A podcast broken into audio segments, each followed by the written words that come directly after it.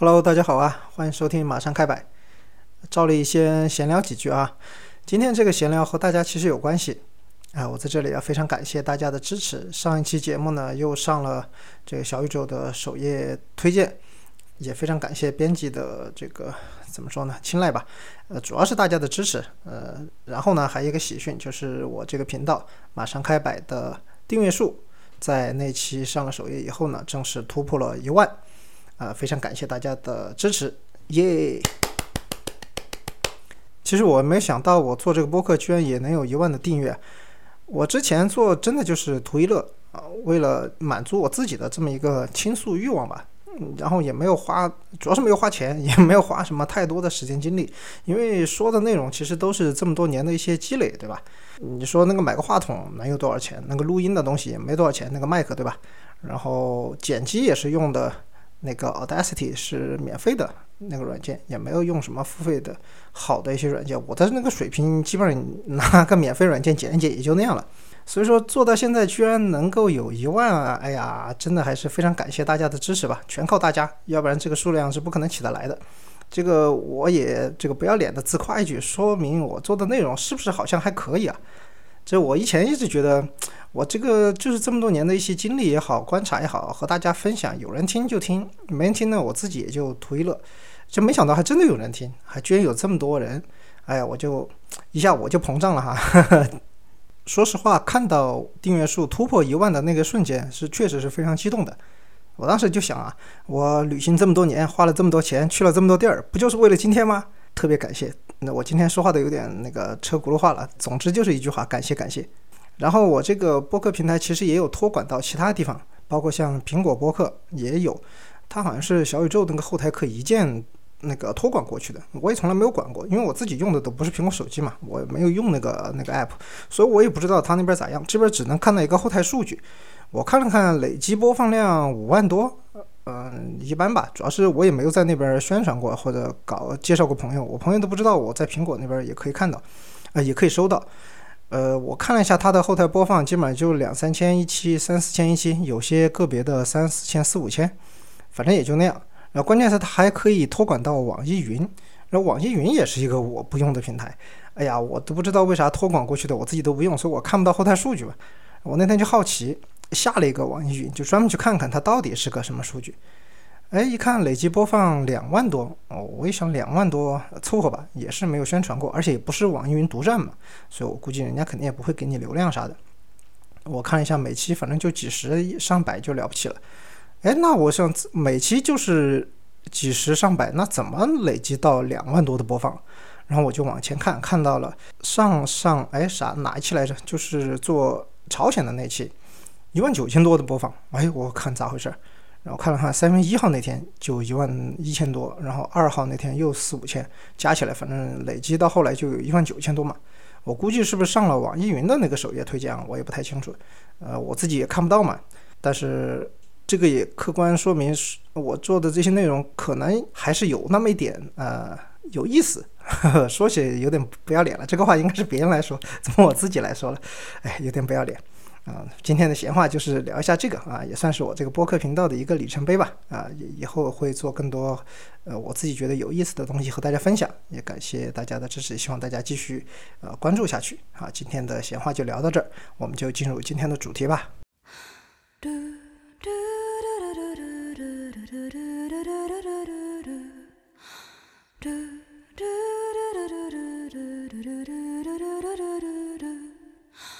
今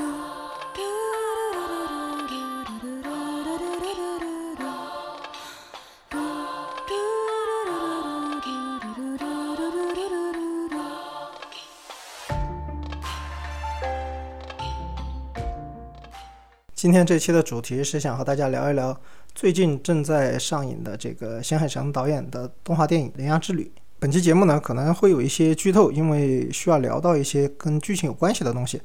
呃，如果你还没有看过这部电影呢，又想继续听下去呢，我建议大家可以暂停，然后把它放在播放列表里面。什么时候你看了回来再继续听下去，和大家有一个交流，可能这样效果也好一点。要不然剧透了，呃，你可能去看的时候也觉得，呃，就没那么有意思了，或者说。哎，但也不好说。其实我后来发现哈，如果事前知道一些设定也好，可能对更好的了解这部片子可能也有帮助。这个就是看个人，所以说我这里先说一下，嗯，以下内容涉及剧透，愿不愿意继续听下去就是看大家自己的选择了。啊，我首先说一下我自己对这部片的评价哈，就他在新海诚的历代作品，包括最近的这几年的那个灾难三部曲里，它不是最好的电影，就不是新新海诚能拿出来的最好的电影。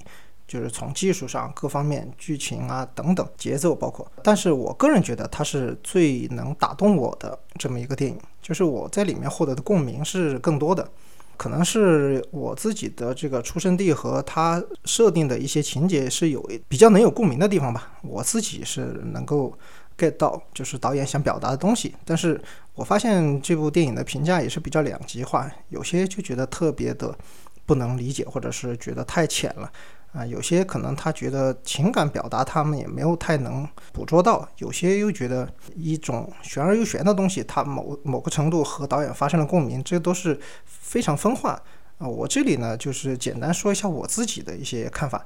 包括对剧情的一些解读啊。如果你有不一样的看法呢，也欢迎你在评论区和我交流，和大家交流吧。新海诚导演的这些片子，它都是一个设定叫做世界系。呃，世界系的动画是有什么特点呢？它是在一个特殊的设定环境下，就是说通过个人的情感互动啊，一些能力的选择，而直接影响到人类的命运。就中间也没有什么国家呀、组织啊等等，就是行政实体。啊，基本上都跳过去了，直接把个人和整个全人类的命运给连在一起了。这是一种特殊的日本动画的一种设定，就很多年来有，嗯，包括像 EVA 啊那些，都是特别有名的世界系的整个世界观吧。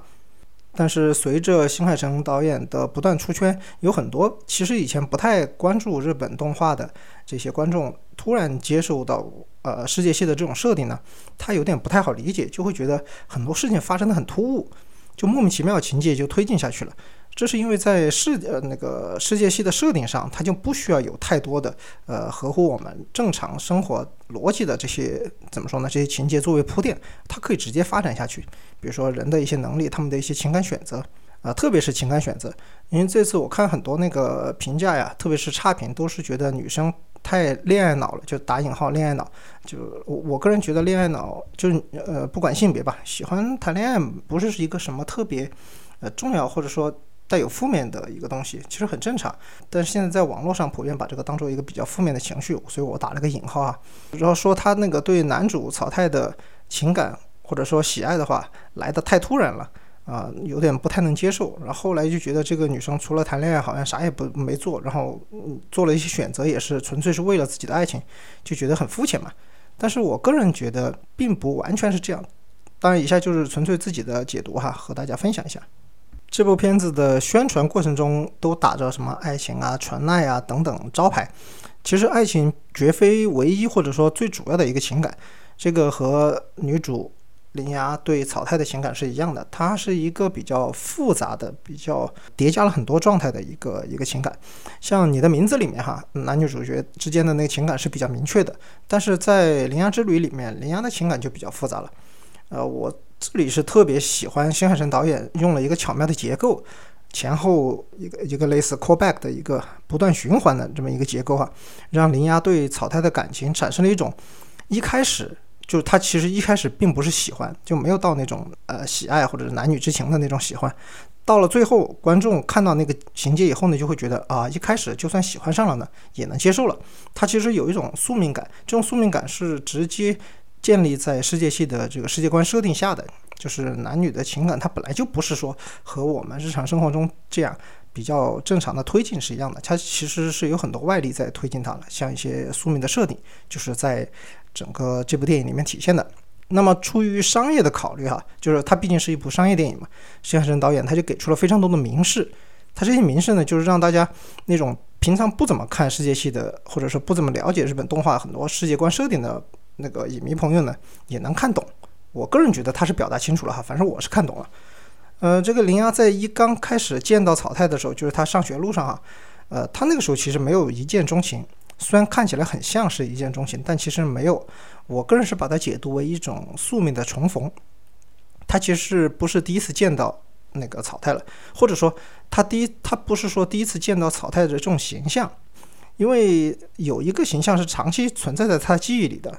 不是草太这个人本身，而是一个穿着就是草太那款风衣的一个长发的形象哈。这个形象在他的梦里是出现过无数次的，呃，剧情里也有刻画。他每次梦到快要看到脸的时候呢，都会惊醒。个人理解，他是想把它描写成一种受保护的一个记忆，他不想不愿意接受嘛，因为那个时候和他母亲的那个离去是直接相关的，相当于一个情感的自闭。然后这个形象终于出现在自己面前的时候呢，他追上去就是问个究竟的这个冲动啊，其实不是说普通的好奇心。好多人评价这一幕的时候都说是，啊，你怎么一个人看到一面你就追上去了？你这个也太恋爱脑了，是吧？有些人就说，你即使觉得他眼熟，也不可能连课也不上了吧？翘课就是，嗯，你这个眼熟也太，呃，设计的太生硬了。但是其实他不是一个只见过一面的那个眼熟，那个形象其实他从小到大十多年啊，一直反复梦到的。包括你看他从梦里惊醒以后，他躺在床上那种无力感，然后包括他小姨叫他去吃饭，他也是要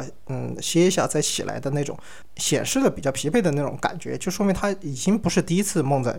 梦见这个形象了，或者说已经出现过很多次了。你可以想象哈，如果有一个形象，就是同一个形象在你的梦里反复出现，然后十多年，然后你真的在现实生活中猛地看到了这个人，那你终于看到他长什么样子了，你会不会想去问个究竟？那那么在动画的这个舞台里，他就翘个半天课也很正常，是吧？日本动画里面这个中学生拯救世界那个是很正常的事情了，所以我们觉得在这个地方没有必要去苛求。当然，这个地方导演也有做的不太好的地方，就是他的官方的漫画还有他的小说，其实是给出了一个比较细的一个细节，就是什么呢？就是嗯，草太不是去找那个废墟了嘛？他在林芽在课堂里和同学聊天的时候就说，那个废墟，他不是问那个废墟知道吗？呃，同学跟他说知道，以前也有人去探呃去那个废墟探险过，然后还受伤了。他是听到这个地要受伤了这个时候才去决定啊，就翘课去追那个草太，呃，他是不希望在。他指引草太过去找废墟的时候，因为他的这个指引而受伤，所以他是带有这个情绪而过去的。我觉得这个动画里没有把这个地方刻画的特别好，反正是一种遗憾吧。我为什么说林芽开始整个旅途，他不是因为就是喜欢上了草太而开始呢？其实大家回忆那个剧情都能想得很清楚，他是指引那个草太去。呃，废墟，然后他去找草太的时候，无意间把那个废墟给那个门给打开了，然后把那个钥匙给拔出来。他当然他那个时候不知道是钥匙，他只是好奇嘛。然后后来他又回去的时候，发现，呃，那个草太因为关那个门而受伤，这个都是全是因为他而起的。而且草太跟他说了这些事情以后呢，又被那个猫。呃，变成了那个椅子，然后猫又逃逃掉了，然后那个椅子就去追，然后他又追上去，然后最后开始了全部的这个旅途。就是在这个过程中，他是没有来得及出现这种喜爱或者说爱上的这个情感的，他就是完全因为对自己所做的事情一个愧疚。而这个愧疚是什么呢？他表面上是愧疚，好像因为他说的这个事情哈，导致。那个草太受伤，但是其实他有个更深层次的心理内因在，我觉得导演在这里刻画的是特别好。这个内因就是被称作为幸存者内疚的这么一个心理状况。这个心理反应呢，是二十世纪六十年代的时候，就国外的很多心理学家在研究中就发现啊，重大灾难或者事故的幸存者常常出现一种类似自责或者愧疚这么一些心理反应啊，具体表现在他们认为就是自己啊作为幸存者是有过错的，因为自己的存在幸存而感到内疚，因为他人的死亡或者受伤而责备自己啊，许多人因为没有办法想明白自己到底做错了什么而选择自杀，这个是在国外都有非常多的案例的记载。啊，现在呢，当然主流的精神病研究呃治疗领域呢，都将这种幸存的内疚，把它当做一个不是独立的一个病因了，而是作为创伤后的应激障碍，就是那个 PTSD 的一种症状。因为灾难失去了亲人的幸存者呢，不管是个人还是群体，多多少少都会有一定程度的呃症状表现。而克服这种内疚心理呢，是需要时间的，而且有时候需要外这个外因的推动，包括一些治疗。呃，这个就是我们经常说的所谓的与自己和解，因为你必须得自己想通这个事情嘛。但是并不是所有人都准备好了与自己和解。呃，我觉得在这个内因下啊，新海诚导演他用这个电影作为一针治愈剂，他就希望所有的观众有类似内心创伤的观众都能最终向前走一步。其实你说林芽对草太有没有那种呃男女之间的爱慕的喜爱之情呢？可以有。但是影片其实并没有明确给出他是什么时候喜欢上草太的，因为中间有很多的情节发展嘛，他不管是源于一路相伴的这种同伴的情谊，还是说那种面对灾难的吊桥效应哈，就是观众只能感觉到就是他们之间有些好感是在不断攀升了。但是他没有一个明确的点，我觉得也很正常。就是大家可以想象，就是你喜欢的人，或者是你的对象，你想一下什么时候开始喜欢上他的？有时候并不一定有一个标志型的一个事件，就是说发生了一件事情，我就正式决定了我喜欢他了。其实那个好感可能是之前就已经铺垫了。有句话说得好，就是你知道你什么你喜欢他的那个时候，其实你之前早就已经喜欢上他了。我觉得这个在描述很多人的喜爱的情感上都是适用的。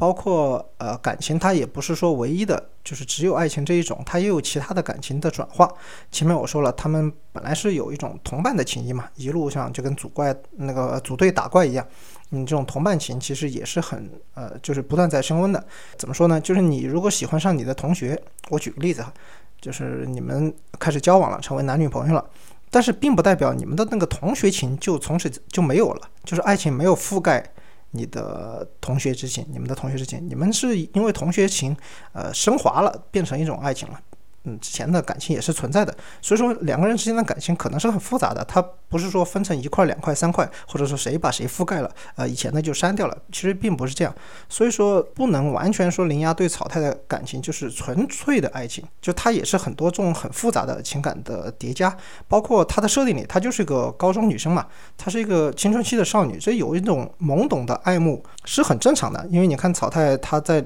做的事情是很伟大的那种事情，她对这种人心生敬。配，或者说呃有一定敬意，是产生了爱慕，我觉得也是可以理解。而且他对这个灾难的呃触动是非常大的，就是他一直觉得是自己从小不知道做错了什么，然后导致了那个灾难，使得妈妈离去了嘛。他就觉得能够制止灾难的人是特别伟大的，他有这种爱慕之情，我觉得也是很正常的发生的，并没有说很多网友评价的怎么就那么突兀的产生了感情。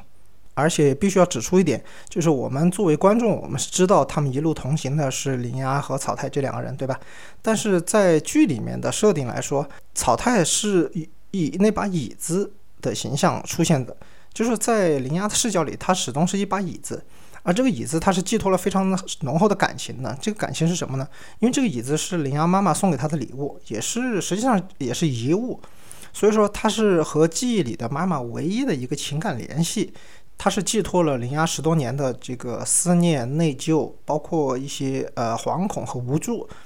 这么多年的情感，很复杂的情感，都是集中在了这个戒指上了。那么利用这个戒指，就消除掉了一个。高中女生哈，她产生爱慕感情的初始障碍，什么障碍呢？就是陌生感。就是草太，你再怎么就带给她的梦里的熟悉感也好，似曾相识也好，然后你的比较英勇的这种身姿也好，你做的伟大事情也好，她她毕竟是个陌生人，对吧？你让一个高中女生，一个未成年女生，突然就一一瞬间喜欢上他了，那这个陌生感是很难克服的。但是她因为这个椅子的形象，她就消除了这个陌生感，因为这个椅子是陪伴林芽十多年，一直成长过来的嘛。所以说，椅子这个设定，我觉得导演是设计的非常好，而且我自己要赞扬的是，导演采用了一些很精妙的设定哈。因为谢安神导演他后来拍了很多这个商业动画电影，他也知道他的电影是要面临面向那个全年龄、全年龄向的电影呢，它是有伦理风险的，就是很多有风险的镜头或者情节你是不能出现的。导演就用了很多技巧哈，既完美的规避了伦理风险，也升华了故事的内核。嗯，我们首先必须要知道，林芽她是一个未成年女生啊，她是高中高二吧，哈，高一高二，反正就是十七岁的样子。她的设定，那么日本的成年的年龄以前是二十岁，然后去年二零二二年是降到了十八岁。不管怎么说，她都是未成年。那么她的这一趟公路之旅，她是和一个成年男子长途旅行。这是在全年龄向的电影里是有伦理风险的，你一个未成年少女和一个成年的男性，所以这个是不行的。所以草太就被设定为以椅子的形式出现。那这种他们既有感情的升温，但是也没有这种伦理上的风险。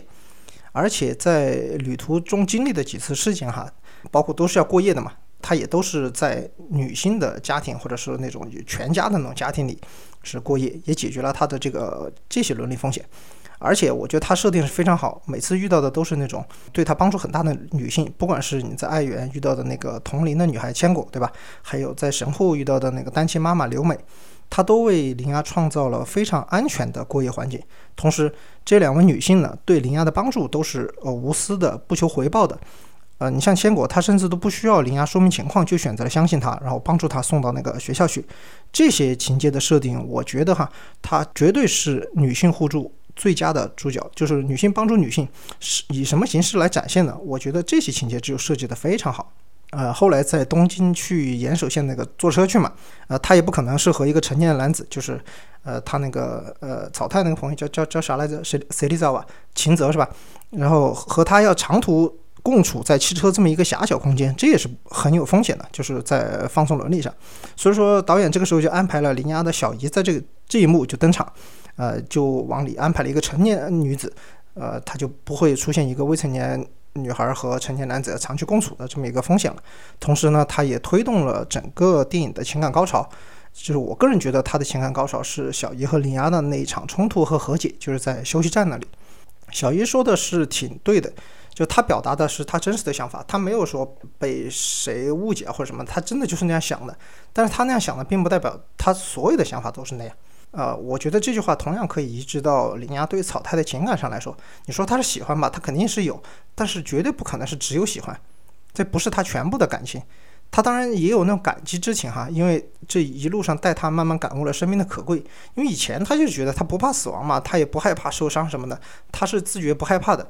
然后他后来不是喊出了那句，就是没有草太的世界很可怕嘛？啊，他可怕的是什么呢？好多人理解成他是恋爱脑，就完全喜欢上了啊，就是没有草太就呃过不下去了。我觉得是不是太肤浅了一点？就是女性并没有啊在恋爱中就没有男的就要死要活了。我觉得这个地方不应该理解成这样。没有草太的世界很可怕，可怕在什么地方呢？就可怕在有那么多的灾难，再也没有人去做关门这个事情了。这是非常可怕的，因为他已经意识了这些天灾对所有人，包括他一路遇到这些人都有可能是受害者。他以前是不害怕的，他才就是觉得什么事情他也可以做嘛，因为他把那个害怕是藏在了心里。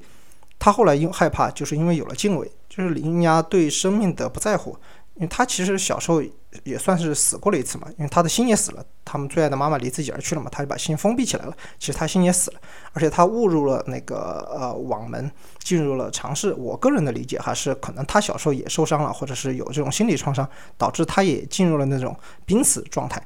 啊。但是后来又回来了嘛，就是没有没有正正儿八经的死了。所以说他其实对生命是不太在乎了。呃，直到和草太一次一次的关门，他经历了很多与失去的土地和人们的告别，就是去想象关门之前不是要想象住在那里的人曾经的情感和想法嘛？然后这与接触的太多了以后，他才又开始害怕，因为他无法接受更多的这样的告别一次次上演，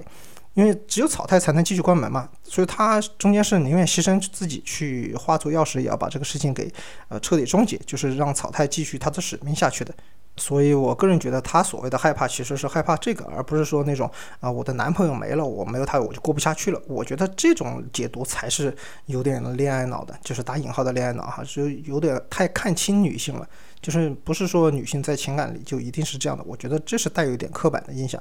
后来在自己老家的那个网门里，他就见到了，就是小时候。的那个自己就是小羚羊哈，走到十多年前的小羚羊，他的形象当时就是穿着草太的那个风衣，披着长发嘛。从那个时候开始，他就终于明白了小时候看到什么样子，只是那个时候小羚羊还不知道嘛，所以他就告诉他以后会有更美好的生活，你会遇到喜欢的人，也会有很多喜欢他的人啊，总有一天他会再次走到他面前，因为他就是他的明天嘛。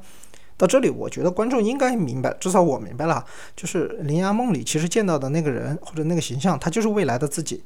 林芽初次见到草太时的那个熟悉感啊，也是因为那件风衣和那个长发。其实他也不一定记得那个长成什么样的，那个脸是什么样的。所以说，你再回去想开头那个时候的林芽，就是电影开始的时候的林芽，他对草太师喜欢的感情吗？我觉得其实已经无所谓了。我个人觉得应该不是，那个时候还没有喜欢。但是即使是喜欢，熟悉世界系这个世界观设定的朋友可能会觉得啊，也挺正常了。它就是一种宿命的循环嘛，那可以加成到过去。而且导演用了一种非常开放的，呃，这么一种结局吧，处理了铃芽和草太的情感结局。就是当时草太不是在回东京的那个电车上，他要坐电车回去嘛，他拥抱了林亚。我觉得这个拥抱是处理的特别好，因为他让感情的回应哈，他停留在了这个尺度。就是林亚是喜欢他是没问题，然后草太他要有所回应嘛。但是你说你一个呃这个大学生是吧，成年男子对一个女孩，你未成年女孩你来去亲吻什么的，明显是不合适的。所以这个拥抱我觉得停留的蛮好。就是你把它理解为青春期男女的这个喜欢呢，还是说那种同伴的牵绊啊，甚至是共患难友人之间的这种感激之情啊啊都可以。你把这个呃理解的选择权交给了观众，它比较开放的。而最后林芽重逢草太的时候，他说那句“欢迎回来”，呃，与其说是两人情感的尘埃落定，不如说是林芽解开心结以后啊，他代替所有没能说出这句话的人，在电影里面完成了一场仪式。就所谓的与自己和解，其实就是在那一刻发生了。林芽在那个时候就完整的与自己和解了。这个也是整部电影的两条线之一，它就在这里收束了。第一条明线当然是林芽跟着草太不断的就是在日本各地一直旅行，然后不断关门这么一个冒险的历程。而这个暗线呢，就是林芽在。旅途中接触更多的人，然后把自己的心给打开，然后最后与自己和解的这么一个历程。所以到了最后，他们门也关得差不多了，然后他也可以说出“欢迎回家了，欢迎回来”，他就和自己和解了嘛。从这一刻，他就放下了幸存者的内疚。什么是欢迎回来呢？这是日本呃日语里常用的一个打招呼的方式哈。就是林芽在最后的网门内不是有很多背景音嘛？但是话外音，他其实就是感受到了家乡最多最亲切的一种问候是我要出发了。这个是日本人在离家之前和家人的招呼，然后回家的时候呢，他就会说出欢迎回来。所以这是一个家人之间的情感互动。而后来，在这个小时候，林芽把有一天那个日记给涂黑了嘛，然后就是二零一一年的三月十一，他上面写的三月十一号，其实非常清楚。很多林芽家乡的那些嗯老乡家人，他们只来得及说，就是我要出发了，他也没有再也没有机会说一句我回来了。因为我们都知道，二零一一年的三月十一号，就是一场九点零级的大地震哈，引发了海啸，肆虐了包括林芽老家岩手县在内的日本东北地区。造成了超过一点五万人死亡，超过两千三百人的失踪，至今仍有三点一万人未能重回家园。就林芽小时候居住的小镇就是海啸的重灾区。我们在电影里看到好几次一个场景，就是一一艘船。呃，小艇停在那个房屋顶上，废弃的房屋房屋顶上，这个场景是三幺大地震当时在新闻报道中带给人们最大冲击的影像之一。就是很多人应该都看过这张新闻照片，就是有一艘船停在屋顶上，然后旁边全是废墟啊什么的。可能很多人看到这里才知道导演拍的这个设定啊，它是以。呃，三幺幺东日本大地震的幸存者就是林芽为背景的这么一个主题。呃，其实作为我来说，我是一开始就知道，就是我看片之前，其实呃虽然知道这个事情，但是一开场出现的那些场景，包括他奔跑找妈妈的那些废墟，我就知道了，因为那个很眼熟的很多画面哈。个人是特别有感触，是因为什么呢？三幺幺的时候，我当时也在微博上，但那个时候的微博大家都还比较呃淳朴。应该这么说吧，就是别国发生了什么事情，大家都还是比较正面的去关心，就是觉得，呃，会不会有什么幸存者呀，都是那种表达关心的那种关心，而不是现在就是说国外只要发生了什么事情就开始去嘲讽啊，外国怎么样怎么怎么样，就是那个时候还没有那样。呃，我当时就在微博也好，其他网站也好，做了很多的翻译工作，就是日本那边的呃一些新闻报道，他们最前线的新闻报道，国内很多网友他想知道嘛，然后我也做了一些翻译，所以说在这个过程中也接触了他很多新闻报道和一些新闻图片，对这方面也是非常有感触的。呃，同时呢，我我也是来自四川嘛，然后我的一些呃我接触的一些人，还有以前认识的一些朋友，他们也经历过这个五幺二的大地震，对于这种灾难的嗯情感共鸣，我是特别能够接呃特别能有这个共鸣，所以说我在看的时候，呃，我几乎是在他刚一开始出现那些废墟，就小孩在废墟中奔跑的那些时候，我就开始有点有点想落泪了，就是我已经完全产生了这个情感共鸣。我在后面观看影片的时候，我就发现，其实，嗯，导演他真的就把整个电影的人物划分成了两类，啊，他虽然一共出场的人物也不多了，但是其实核心你概括起来就只有两类人，一类是什么呢？一类是经历了三幺幺大地震啊那些失去了亲人的幸存者，还有一类呢就是见证了这场灾难、心生悲痛和怜悯的其他日本人，就是灾区的日本人和其他地区的日本人。就在东日本大地震以后啊，很多灾区的居民就被转移到日本其他地方去生活啊、求学、就业，就是他们都是带有一定程度的心理创伤，他们也尝试融入一个新的环境。很多人最后就因为无法做到自我和解，而选择了封闭自己，甚至自暴自弃。其实就和林芽很像，所以林芽就是这部分人的代表。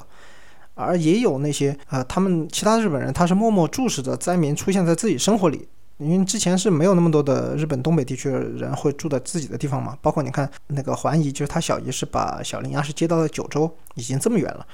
呃，他们对于同胞的这种感情肯定是倍加关怀的，但是他们没有意识到自己的关心对于那种怀有幸存者内疚的灾民是过于沉重了。就像是电影里的小姨，她其实无微不至的在关爱林亚，但是她的这种关爱对呃他自己也是一种。怎么说呢？是一种负担。他后来也也坦诚，其实是一种负担。对被关爱的林芽也是一种负担。然后这些幸存者呢，他一边认为自己给别人添了麻烦，他一般又因为那个呃幸存者内疚，他又认为自己不配得到这样的优待。所以说，东日本大地震灾民的心理创伤一直是这么多年困扰日本社会非常严重的一个重大的难题。所以说，大部分用三幺幺地震。或者震后为背景的这些影视作品啊，他们都是采用一个比较明快的基调，就是你像《海女》那个陈建剧《海女》，呃，它也是涉及有三幺幺的这个背景，它直接就是有北三路嘛，就是东北那边后来的震后复兴这方面作为一个背景了，它就比较明快，其实也没有那么多比较伤痛的东西或者伤感的东西。但是呢，新海诚导演这次他明确以三幺幺大地震为背景设定。再加上他那种招牌的实景风格作画，他是直接展现了灾区的形象，使得这个电影啊，它虽然在日本也上映的时候也是很火，但是它还是遭受了一定的批评和抵制。就是有部分人认为啊，就是将过去十多年的这个民族创伤伤痛再一次的，就是赤裸裸的展现在大家面前，就太血淋淋了，这不是所有人都能接受的。但是导演自己认为，就是正因为过去了这么的久，许多人还没有来得及，或者是没有准备好进行一个真正告别，不管是对逝去的亲人，还是同胞，还是那些沦为废墟的城镇啊，包括越来越多荒无人烟的土地，它都需要一个真正的和解。特别是那些就是没有办法往前更走一步的这些人，这些自己都需要一个和解，就像林芽一样。所以说，我们看这个电影的最后啊，林亚做到了这个和解，他就把门给关上了，所以他可以继续出发了。这是我觉得我特别就是受到感触的一点。在整个观影的过程中，特别是看完了以后呢，我就想起，呃，零八年的时候我自己的一些呃经历吧。五幺二的时候，那个时候我人还在加拿大。呃，当时有一些私人的事情还没有处理好，我当时是准备五月底六月初再回国的。呃，那个时候突然那天晚上，就是在加拿大那个时候是晚上嘛，就凌晨，因为有时差。呃，和我一起合租的那个朋友呢，他就敲我的门，他就是说那个。那个时候的 QQ 不是还有那种弹窗嘛，腾讯新闻那种，他就说好像是四川地震了啊，我就退出了那个，我当时在看电影，我就看好像也是弹出来一个消息，我就说没有听说四川之前有什么地震啊，怎么突然弹出来了？他也没说多严重，我当时就没有觉得特别在意这个事情，因为地震这种事情我之前没有想过会有那么严重，后来他就不断的弹窗嘛，又更新了那些消息，我就发现好像真的还挺严重的。就是那个时候一开始大家也不知道多大的震级，包括很多呃新闻媒体，包括像通讯啊那些是都失联了嘛。然后我就赶紧给家里打电话，我发现呃呃爸爸的手机是打不通，妈妈的手机也打不通，家里的座机也打不通。就我当时是有点慌了，因为就算是我知道发生什么，我也知道我不可能那么快的，就是能回到我的亲人的身边嘛。我当时真的是很很慌，陷入一种恐慌之中，啊，到后来很晚很晚，过了很久，然后才能联系上，就是因为有一些新闻就出来了，我就看到一些新闻，我就越看越害怕嘛，因为当时不知道是哪里地震了，最开始还说是都江堰地震了，我想都江堰那么近，你包括像当时的总理，他一听到那个事情都是汇报的好像是都江堰那边震的，他他当时就觉得啊，成都完了是不是？就那么严重，呃，因为在北京都有很明显的那个震感嘛。哦，我我后来就看那新闻，就发现越来越严重，越来越严重，我就不断的打电话尝试联系，呃，后来发现这个小灵通是打通了，就是我妈妈那个时候还有一个小灵通，就是唯一能打通的一个电话就是小灵通。后来我知道家里人都没事，然后我一下就放下心来了。那个时候是因为是个工作日嘛。我妈那个时候在证券交易所吧，在在股市那边炒股啊，他们在在几楼，然后我妈感觉到晃了以后，她就马上就当机立断就跑下去了，跑到外面的广场，然后就看到地也在动，然后有那种轰鸣声，啊，楼也在摇。我爸那个时候在他们同事在聚餐吃饭什么的，然后啊吃完饭打麻将吧，好像是，呃，当时一晃，我爸就马上跑了，因为我我爸是有那种经验，他是参加过以前唐山大地震的这个灾后的救灾，还有灾后重建的一些工作，所以他对地震这方面是比较敏感。当时他就一下就知道是地震了，其他人都没有反应过来，然后他赶紧跑到外面空地，就呼呼应大家就赶紧都跑出来，不要在那个室内待着了。然后知道是地震，没有想到地震那么大，然后一直到后来。根据这个新闻看到那个事情也是反知道这个很严重嘛。我们现在当然知道五幺二也是我们中华民族的一个内心的伤痛所在，但是毕竟我们全家都还好，就没有遭受这种因为呃地震而有什么生命损失，倒倒还没有。但是后来我认识了一个朋友，就让我我回想他的事情，我就觉得这个《羚羊之旅》这个电影对我来说的触动是特别大。我当时是在哈尔滨旅行嘛，就前两年，因为这个随心飞那些卖的比较多，我就往东北那边去玩的多嘛。啊，那天是在哈尔滨，我晚上去吃烧烤，我还记得那个呃烧烤那个路叫什么什么前进路还是什么，我忘了，反正在一个地下的，它是一个地下室，一个烧烤老五烧烤，然后就去那个地方吃烧烤。我在跟另外朋友在微信语音说事情，我背后那一桌有一个大哥，他就把我听出来了。因为我说的也是成都话嘛，他就听了，他就跟我打招呼，就是那种，你知道，你有时候你在旅途中能遇到那种特别外向的，啊，特别有亲和力的人，啊，跟你打招呼啊那些，他就是那种人，他就跟我打招呼，他就说你也是成都的嘛，哎，我说我是是是都是，呃，他说他这个也是一个人出来玩，他说你一个人嘛，反正就这种日常的闲谈，啊，我就和他聊。然后后来就拼在一桌了嘛，因为都就都是老乡，然后他是也吃的差不多了，他就在那儿喝点酒，啊，我说我反正点的也比较多，我说大哥你也可以再吃点，呃，他说我就自我介绍嘛，然后他也说，然后叫我让让我叫他叫荣哥，其实我到现在也不知道他是哪个荣，好像是。呃，那个戎马一生的戎啊，还是荣成的荣，还是光荣的荣，我现在也不知道。呃，荣哥就跟我说他是怎么过来玩的，他也是买了什么套票，然后就全国也是到处飞。呃，我就说挺羡慕的。我我看我就问他多少年纪了，他说不到五十，反正就是我说那你还挺好。呃，现在也没有工作什么的。他他说他在老家，呃，是有一个面馆，呃，但是那个面馆呢，现在是他侄子在在管，他也不想弄了，然后他就出来到处玩嘛。反正就是，呃，享受生活，看看祖国的大好河山。反正这个疫情呢，正好有这个套票，到处飞得比较方便。我当时觉得他这个人还是挺豁达的，然后我就问他，我说：“大哥，你是哪里的？”我我一直以为他可能就是成都某一个地方开一个什么小面馆之类的这种本地人。呃，但是他跟我说他是汶川的，他是汶川县的。呃，我当时就有点沉默了，因为这个其实挺敏感的一个地方，我不太确定会不会有什么特别冒犯到他的。他觉得我这种拘谨，他一下也感受出来了。呃，他其实也是在宽慰我，就说啊，没事。他就说他们就是地震那个地方啊。我说我知道，知道。我说我就试探的问了一下，我说家里人都还好吧？嗯，他就跟我说，就只剩他和他侄儿现在呃一起生活嘛，也没有说只剩，就是他说他和侄儿一起生活。啊，我后来感觉应该是叫外甥那个，因为他是那个侄儿，所谓的侄儿是他姐姐的儿子，所以说他是叫舅舅嘛。呃，但是我们四川人有时候都统称叫侄儿侄儿了。荣哥的姐姐，呃，是以前是离婚了，就是一个人带着他那个侄儿，在五幺二的时候呢，就是他姐姐也去世了，呃，不幸遇难了嘛。然后他的老婆和自己的小孩也是在五幺二的时候就失去了，嗯，就荣哥也失去了他的家人，其实就是只剩下荣哥和他的这个侄儿一起生活了。呃，当时他侄儿还小嘛，但是那种还在读书，就国家的政策是给他们接到其他地方去继续完成学业嘛。啊，荣哥是到成都来投靠了，也算是以前他说打工的时候认识的朋友呃的亲戚也在成都，他们就在成都一起的亲戚那边工厂里帮工什么的，呃就有工作嘛。他侄儿还要读书，后来是弄到转到在成都待了一阵，然后后来转到厦门去了，因为当时的政策是有弄到广东的，还有其他地方的，反正沿海各地的都有。啊，就弄到厦门了。他一直就提，还特别想去厦门，啊，没有去过厦门，然后就觉得好像见海嘛。我们四川人其实对这个一直有这个呃心愿在的，就是希望能看到海。后来，所以他也去厦门，去福建也住过一段时间，然后去其他的海，然后他还想去看东北，因为我们那边也没有雪嘛。就是阿坝里面虽然也有时候也会下雪，但不是像东北那种，就是你知道的能，呃，特别玩的特别爽的那种雪。所以他也想看雪，然后他也去了很多东北地方，长白山什么都去了。啊，现在是到哈尔滨，就我在哈尔滨遇到了嘛。所以我我见到荣哥这个，呃，我和他聊，我就感觉，嗯，他也是花了很长时间才走出来的。呃，他不愿意待在老家，我想也是那种，嗯，我前面说的那种有有呃幸存者的内疚这种情况也是存在的，所以他现在不太愿意回去，他宁愿在外面。他在成都也呃有一套房子嘛，他回家就是只回成都，也不愿意回汶川了，因为他觉得在那里也没有什么家人啊，他回去干啥呢？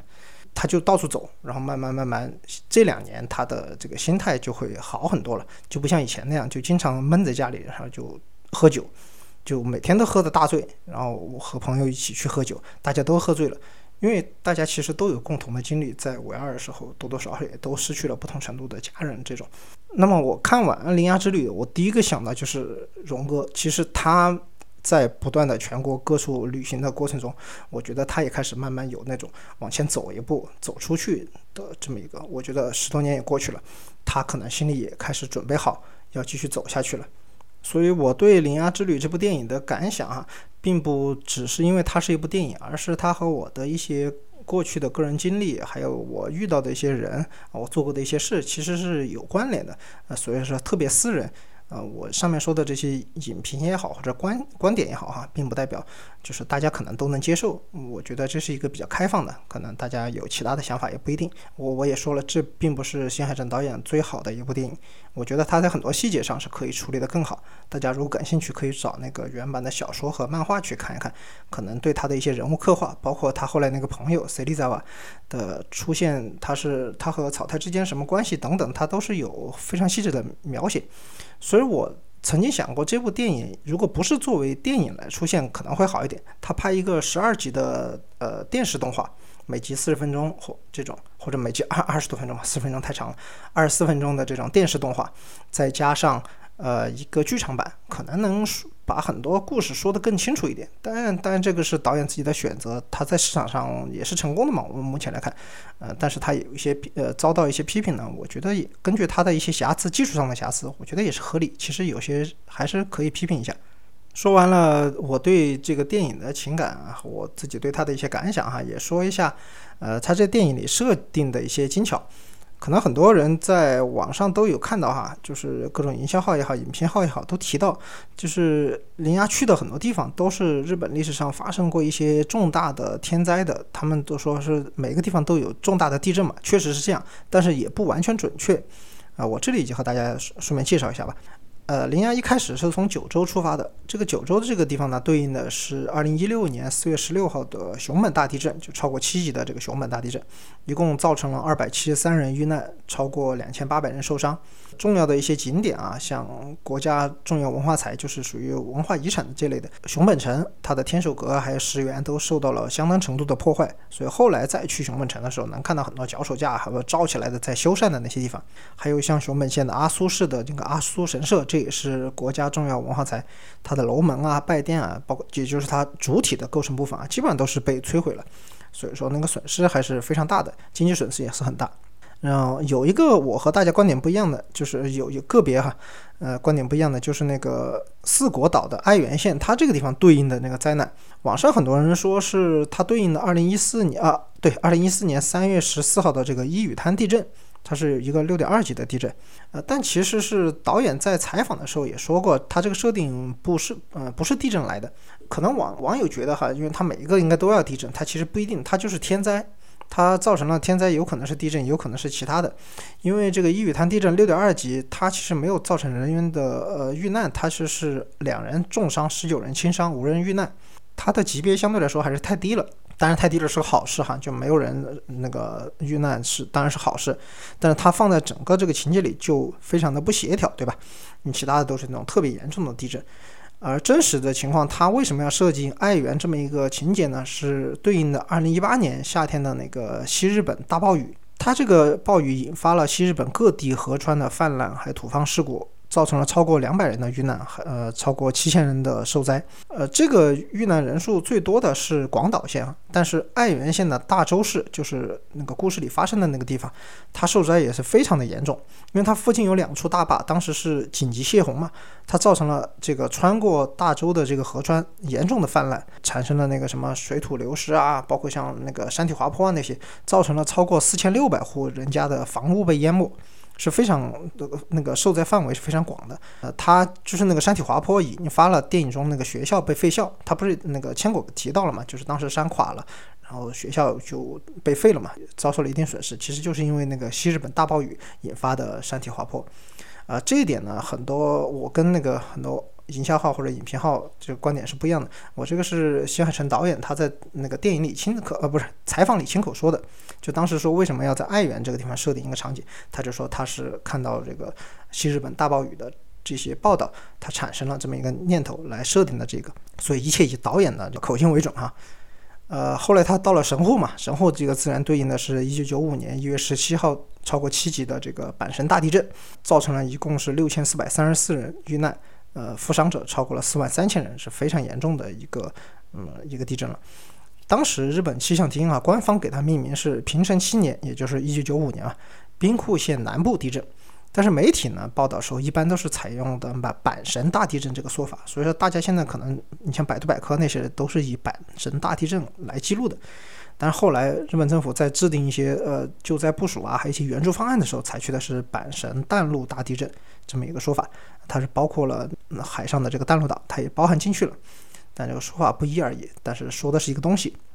后来就到了东京嘛，东京那里自然就是一九二三年的九月一号发生的这个关东大地震，造成了遇难和下落不明的人数啊是非常的多，是超过了十万五千人，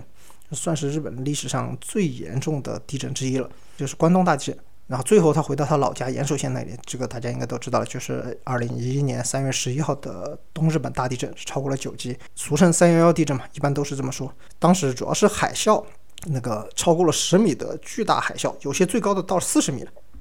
它对这个土地的破坏，那是非常严重。所以说这么一个场景设定呢，它都是跟日本的一些灾难是直接挂钩。而还有一个设定比较巧妙的是，它造成这种。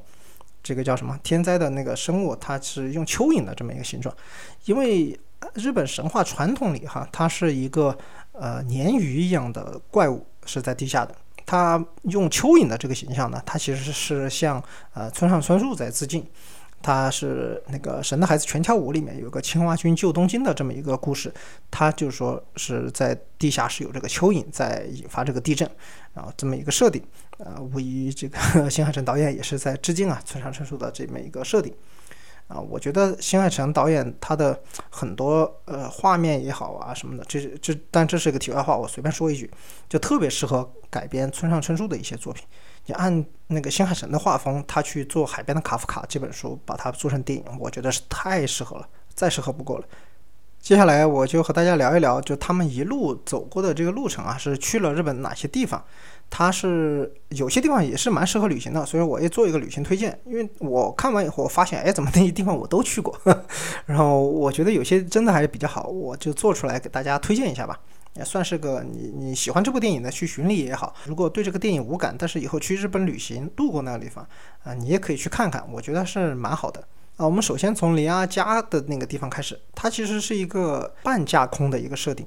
就是它主舞台设定是在九州的宫崎县的日南市，但是它融合了很多其他地方，包括它呃那个熊本也好，大分也好，就是九州其他地方的，它都是融入在那个小镇上了。日南市本身的有些景点呢还可以，就是如果你去到宫崎县旅行的话，那么你就是日南是可以去一下的。它包括有个城下町，它是号称日本小京都。因为它保存的那些古物是比较好，你在里面散步啊，还有一些特特产啊，那些呃饮食店啊，那些都感觉是非常好，你有一种拍古装剧的感觉，但它又不是那种影视城，就是以前保存的比较好下来的那些呃武士建筑等等，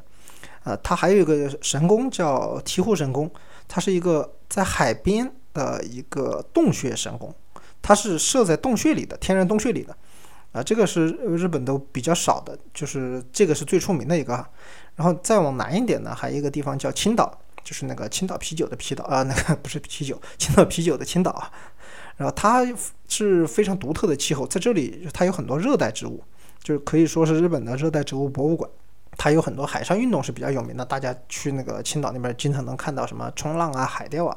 它也是特别出名的这个渔获圣地，在那边吃海鲜什么的是比较好。这个地方就没有那么多中国人了。去九州玩，大部分是福冈啊、长崎啊那些地方多一点。像熊本、大分肯定也有，但是走到宫崎来的，呃，没有那么多。只能说，所以避开游客，我觉得还是个不错的选择。他在剧情里，他离家不远呢，他不是就追着那个猫上去，就去到那个渡轮嘛。其实那个码头不在宫崎县，它是在大分县了，就是在宫崎县北边的那个县哈，大分县。包括他那个最开始给他指的那个温泉小镇那个废墟，它原型也是在大分县。大分县是日本著名的温泉之乡。就说日本，你不要看其他地方的的温泉，很多地方啊，什么香根那些都很出名，但是最多的就数量最多和呃品种最呃叫品种还是应该叫类型，类型最多的是在九州，而在九州里面最多的又是在大分。所以说去大分主要就是泡温泉嘛，啊，包括像看温泉，因为大分县的大分市它有一个著名的旅游线路叫地狱巡礼，他们把那个温泉叫地狱，因为它不是在冒热烟嘛，就像是那个地狱里面那种感觉一样，所以他把温泉巡礼叫地狱巡礼。它一共有八个不同风格的温泉，什么看起像蓝色的那个天，它的因为里面矿物质不一样嘛，蓝色天蓝色那个它就叫什么海温泉，有些泥巴的那个颜色的它就叫什么泥。地温泉还泥温泉，我有点忘了。反正那个是到了大分大家都会去的，就在大分的那个车站那边买个一个套票就可以。它是公交车巡回那个使用的嘛，你只要有车就可以坐，然后就把这八个点都去了。旁边还有一个地方叫做游步院，或者写成那个汤步院都有。它是个温泉小镇，然后度假胜地吧，很多人就纯粹是为了泡温泉。最好的就是去这个游步院。啊，但这个地方去，我当时去的时候，我就一个人去的嘛。哎，去游步院的地方都是成双成对的，人家谈恋爱跑才跑去，我一个人去，就遭受了重大的精神创伤。呃，你一个人去的话也不太推荐，嗯，没啥意思，你就去大分也可以泡温泉，你没有必要非要跑的游游步院去遭受那个 重创。这个就是电影里出现的九州这边的情节哈。接下来就说一下四国部分啊。他乘坐的那个渡轮不是坐上那个船嘛？它上面写了一个叫“米坎西库库”，呃，米坎四国就是蜜柑四国。它的原型是一个橙子四国，就是 Orange 四国。呃，四国岛的特产就是柑橘，它产量最高的一个地方就是在爱媛县，就是他住的千果他们家嘛，那个地方就是爱媛县。说说到爱媛县的柑橘，可能很多朋友都知道，就是这些有名的品种哈。你像爱媛果冻橙，什么爱媛多尔号，什么伊予柑、不知火，这些全都引进了国内，就国内都能买得到。但这些品种最开始都是爱媛过来的。这个就是它的那个地方还不在它最大的城市松山市，它是在大洲市。那个大洲市标志是比较明显的，因为它坐那个电车，它是路过了一个我们在店里能看到一个外景，就是一个天守阁。它是木质的天守阁，大周城，这算是日本天守阁里面比较有特色吧。它是全木结构的，呃，后来就到了那个乡下嘛，也算是乡下了，就是千果他们家里。然后我这里推荐四国，就是它这个线路哈，其他的地方，嗯，比较有名的，因为它在那个。电影里面他没有走北，呃，没有走南线，就是什么高知啊这一块，他那个线路完全是北线，就是那个他坐上那个车，刘美单亲妈妈刘美给他接上一路不是送到神户去嘛，他都是从四国岛的北线走过去的。那么有几个地方是可以玩一下，像它最大的那个松山市，松山市你可以去松山城逛一逛呀，还有去那个道后温泉街，这个也是日本比较出名的一个温泉，你去泡泡温泉，这是可以的。然后路过的时候呢，我是推荐去一个地方叫金治，今天的金治疗的治，呃，金治市。从金治市上，它是可呃去它那个金治城是可以整个瞭望濑户内海的风景，是非常的漂亮。而且它有个公园叫开山公园，就是开放的开山海的山，开山公园，它是四国岛的赏樱圣地。去开山公园赏樱哈，那个樱花盛开以后，你就能看到。背面是一个个的小岛，还有濑户内海，就是珍珠一样的那种光线，海面反射的，然后然后前景又是樱花，是特别的美。所以说，呃，大家如果去日本赏樱，如果走到四国的话，不妨去这个精致的开山公园去感受一下。这个不会遇到那么多的游客，但是都是本地了，就是国际游客可能会少一点，一般不会走到那个地方去。还有一个精致有名的就是它的毛巾美术馆，呃，精致毛巾是日本品质特别高的一个毛巾。品种吧，就是品牌，很多标榜用高档毛巾都是说金之产的，呃，去可以去那个美术馆去参观，还可以见学，就是你可以自己做那个染自己的那个毛巾，啊，反正也是比较有意思的一个体验吧。包括像户外也有很好的呃游览项目，就它有一个叫西濑户自动车道，是一个车道嘛，它是途经九座大桥，连接了濑户内海很多岛和就是广岛县和这个。叫叫什么啊？爱媛县之间的这么一个车道，它全长是六十公里，它不光是可以开车，它主要是方便骑行。就是它是个骑行圣地，如果你喜欢骑车的话，呃，它是完全可以去。它是爱媛县境内呢有三个岛，都是通过这个桥连接的。你也可以不愿意骑车，你可以搭乘巴士或者是轮船去那些岛去跳岛。啊，这些岛上都有非常多的那个徒步场所啊、观光啊、餐饮啊等等等等。呃，所以说喜欢户外、喜欢大自然的朋友是，我是个人特别推荐去精致一下，可以去这个地方玩一下。然后它从北线一直往东就能走到那个高松市。这上海的朋友可能特别熟悉啊，因为呃，春秋航空有一个经典的中日航线，就是浦东到高松嘛。呃，到高松是去玩什么呢？我我这里推荐一个艺术节，叫濑户内国际艺术节。这个它是一个三年一度的艺术节啊，二零一零年搞第一届，二零二二年是第五届。呃，因为老龄化原因嘛，造成濑户内海上的这个小岛人口就慢慢减少了。它搞这个艺术节呢，除了它带来了那些游客，就为各个小岛带来了。重新带来活力，然后传统文化和新艺术呢在这里结合，也是艺术展示和岛上自然风景作为舞台比较好的一个结合嘛，口碑是特别好的。就大家应该都会印象特别深刻的就是一个黄色的那个南瓜在那个小码头的尽头，整个眺望濑户内海的一个南瓜，啊，这是草间弥生的一个 代表作品嘛，就后来被台风吹走了，后来找回来时候碎了嘛，这个挺可惜的。然后这个都在直岛上，因为它的整个会场是很多个岛，它包括高松港的周边，还有直岛、丰岛、楠木岛、女木岛、小豆岛、大岛、全岛等等好几个岛，呃，都是在濑户内海的这个那一块儿。啊，包括像安藤忠雄他设计的地中美术馆，还有那个贝尼斯之家，它是一个呃既是美术馆，也是酒店，也是餐厅。呃，大家如果去直岛上可可以在那里住一晚，如果不愿意一天往返的话。这个是比较有意思的，就是体验这个艺术节。因为二零二二年去年是第五届了嘛，所以下一届要要再等三年，嗯，所以还相对来说比较遥远。啊，去高松吃什么东西呢？主要是最出名的肯定是那个乌冬面嘛，高松的那个乌冬是日本的乌冬之乡嘛。还有一个这个居酒屋的一个小吃叫骨腹鸟，骨头的骨，呃，付出的付，鸟就是那个小鸟的鸟，其实鸟就是鸡的意思哈。骨腹鸟就是带骨头的鸡。啊，就很简单，就是这个名字。它是个一个鸡大腿，鸡腿加那个大腿部分一个半边腿嘛，烤制的，是特别下酒，就味道比较重。我觉得还挺好吃的，你看比较下酒嘛，啤酒夏天。我去的时候正好又是夏天，巨热，然后去爬了那个清明神社回来，已经不行了，整个人都已经要死了。就吃了这个又咸，然后又喝了很多啤酒，还觉得人生还是挺美好的。然后从高松他们要去那个神户的话，他必须得先到德岛。然后从德岛要前往淡路岛，啊，德岛那个地方呢，有一个景点就是去参观那个名门漩涡，呃，鸣就是鸣叫的鸣，一个口一个鸟，鸣门漩涡。这个漩涡是海水进出那个海峡的时候啊形成的这种对流形成的这种漩涡。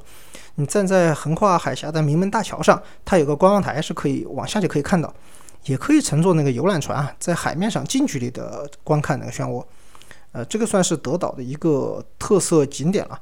但德岛你去玩一下，就吃一下美食嘛。德岛拉面是特别出名的，它是一种比较有意思的，它是在豚骨汤底里面加酱油。我们知道很多这汤底有什么豚骨汤底、酱油汤底，它这个是在豚骨汤底加酱油，呃，未尝不是一种 NTR。呃，还有特色就是它一定要往里加那个生鸡蛋，因为大部分不是呃那个叫什么拉面都是加温泉蛋嘛，那种半熟的，它这个就是直接把生鸡蛋打进去，然后搅搅搅搅和搅和就吃了，算是德岛拉面的一个特色吧。然后他就车要开往神户，就必须要经过那个淡路岛。淡路岛它上面有很多温泉旅馆，因为淡路岛的天然温泉还是非常丰富的，然后适合度假。我当时和几个朋友带客人一起去嘛，我带几个客人，他们就在那边住了一晚。然后那种温泉旅馆都是包食宿的嘛，吃的也挺好，然后玩的也挺开心。一般他都是呃，你要开车最方便的，不开车的话，你就跟酒店要说好，因为那个国际游客相对来说是比较少的。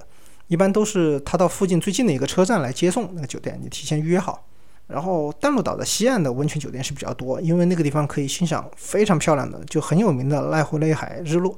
哎，这个濑户濑户内海这个词对我们四川人来说太难了。濑户内海它的日落在淡路岛的温泉酒店是可以欣赏到，是比较漂亮。下一步都是到了神户了，到到了神户。呃，他是去的那个就是游乐场，现在也还是有，呃，在在那个六甲山上那个游乐场还是特别出名。然后他后也有一些场景是夜景，他也是在六甲山上看的山夜景，那是日本三大山呃那个山夜景之一。呃，函馆、神户和长崎，神户这个也是蛮有名的，它有个专门的叫什么呃观光点，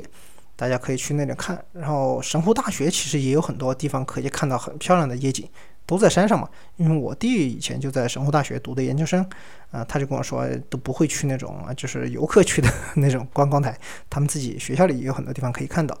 呃，神户最有名的当然就是你说旁边那个有马温泉嘛，从神户过去一日游也好，住的有马也好都可以，那个也是日本非常有名的温泉。因为有马温泉是那种碳酸的温泉，它没有那种特别重的硫磺味，所以很多人可能对那个硫磺味的比较过敏的，他去有马温泉就泡的比较舒服一点。当然，神户最有名的肯定就是这个神户和牛，是吧？神户牛肉，那个基本上就在三宫背后那一条牛肉街步行街就可以，就可以基本上可以吃到。呃，便宜的、贵的，基本都在那儿。大家呃去神户的时候一定不要错过啊！其实有些它那个价格可能过高了一点，但是基本上它的品质还是匹配的，没有溢价特别严重。呃，后来他们就没有坐车了嘛，就是坐了新干线去的东京。呃，从神户坐新干线的东京，他就要去那个新神户站。很多朋友在日本看到那个站前面如果有个新哈，一般都是这个连接新干线的车站，啊，就是有点像我们的高铁站，它都不是修在传统意义上的市中心，就是稍微有点偏的地方，都是叫新干线的站。你像新神户站，它也不在神户的真正的商业中心。你像新横滨站，它是也在市内，是在市内，但它不是传统的横滨那个商业中心。新横滨站，然后出来到什么大阪也是，新大阪站在大阪北边，就大阪站的往北，呃，相对来说也没有那么靠近中心的地方了。新神户站也是一样的，就是神户的传统的中心其实不叫神户站那个地方，就是它神户、新神户都不在中心，它中心叫三宫，一二三的三，宫殿的宫，三宫那个地方就是真正神户的商业中心，也是交通枢纽。它一个三宫站哈都有。啊，五家铁道公司是在那里，就是集成在这个站。它有阪急电铁、神户高速铁道，还有阪神电气铁道，还有神户新交通，就是去那个港湾人工岛的那条线，还有神户市交通局的市营地下铁都在三宫站。然后还有 JR 西日本的那个三宫站也是在那里。呃，虽然都叫那个三诺米亚，但是 JR 是把那个支就是写出来了，叫三支宫嘛，其他都叫三宫了。这个地方就是才是神户的中心，它旁边什么药妆店啊，呃，什么的也是很多，商场也是很多，好的有些酒店也在这附近。所以大家如果去神户玩，大部分是在三宫这个地方作为神户的中心一个落脚点。呃，他们去新干线啊，去东京，呃，我我看他的那个路线哈。可以排除，它肯定不是做的最快的那个诺佐米号，因为这条线其实是日本就是连接东日本和西日本最快速的、最繁忙的一个交通干线啊，车次特别多的。你去了先买票，基本上都有车，然后随时就几乎可以做到随到随走。它为什么不是最快的那班车呢？因为它车内广播后来说了，它前方到站是热海站，停热海站的那个是站站停的那个扩大马号，就是回声号，不是那个最快的诺佐米那个希望号。啊，他路过的那些风景也是蛮漂亮哈。大家去坐这个东海新干线，JR 东海的这个东海道新干线，连接东日本、西日本的，呃，一定要注意你坐的车的那个方向，嗯，能看到富士山的，还是挺有名的景观路线吧。但是，到后来到了东京，我就觉得就没有什么可以给大家介绍了。东京相信大家应该都挺熟，啊，各种攻略应该都齐了啊，没有必要说说的太多。呃，后来他去东北呢。东北是这么一个情况，因为你如果没有车不能自驾的话，去东北很多地方是特别的不方便。因为你去坐火车，它停靠的车有限，特别是过了福岛那块儿再往北，它那个停靠的区间就越来越越越大了。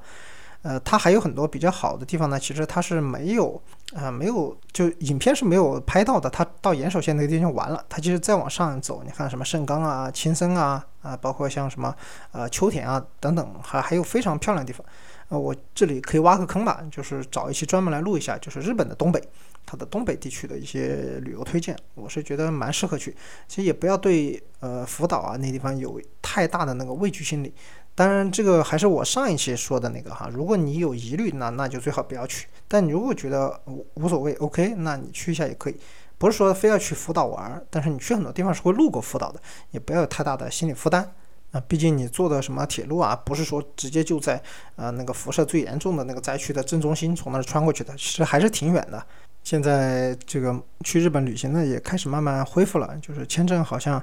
呃前一阵说有些办的也多了，但是它不是收严了一些简化程序等等。但是我相信这个趋势是肯定会越来越好办签证，去的人也是会越来越多。呃，如果大家以后去到日本的话，有兴趣的话，可以按照铃芽之旅的它的这个路线来走一趟。中间其实不乏亮点，就我前面是很粗略的介绍了一下，希望大家能够收获到一些有用的信息吧。啊，这期节目就基本上是到这里，非常感谢大家的收听，再次感谢因为大家的支持，我的这个订阅到达了一万名。下一期呃不知道做什么，我现在想一想吧。总之应该不会那么慢的，现在好像这个频率又慢慢恢复了哈，不会像以前那样一歇一个月了。再次感谢大家，我们下期再见吧。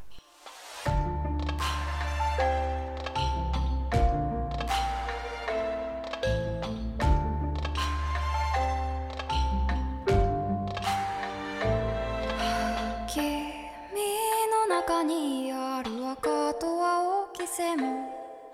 それらが結ばれるのは真の像。風の中でも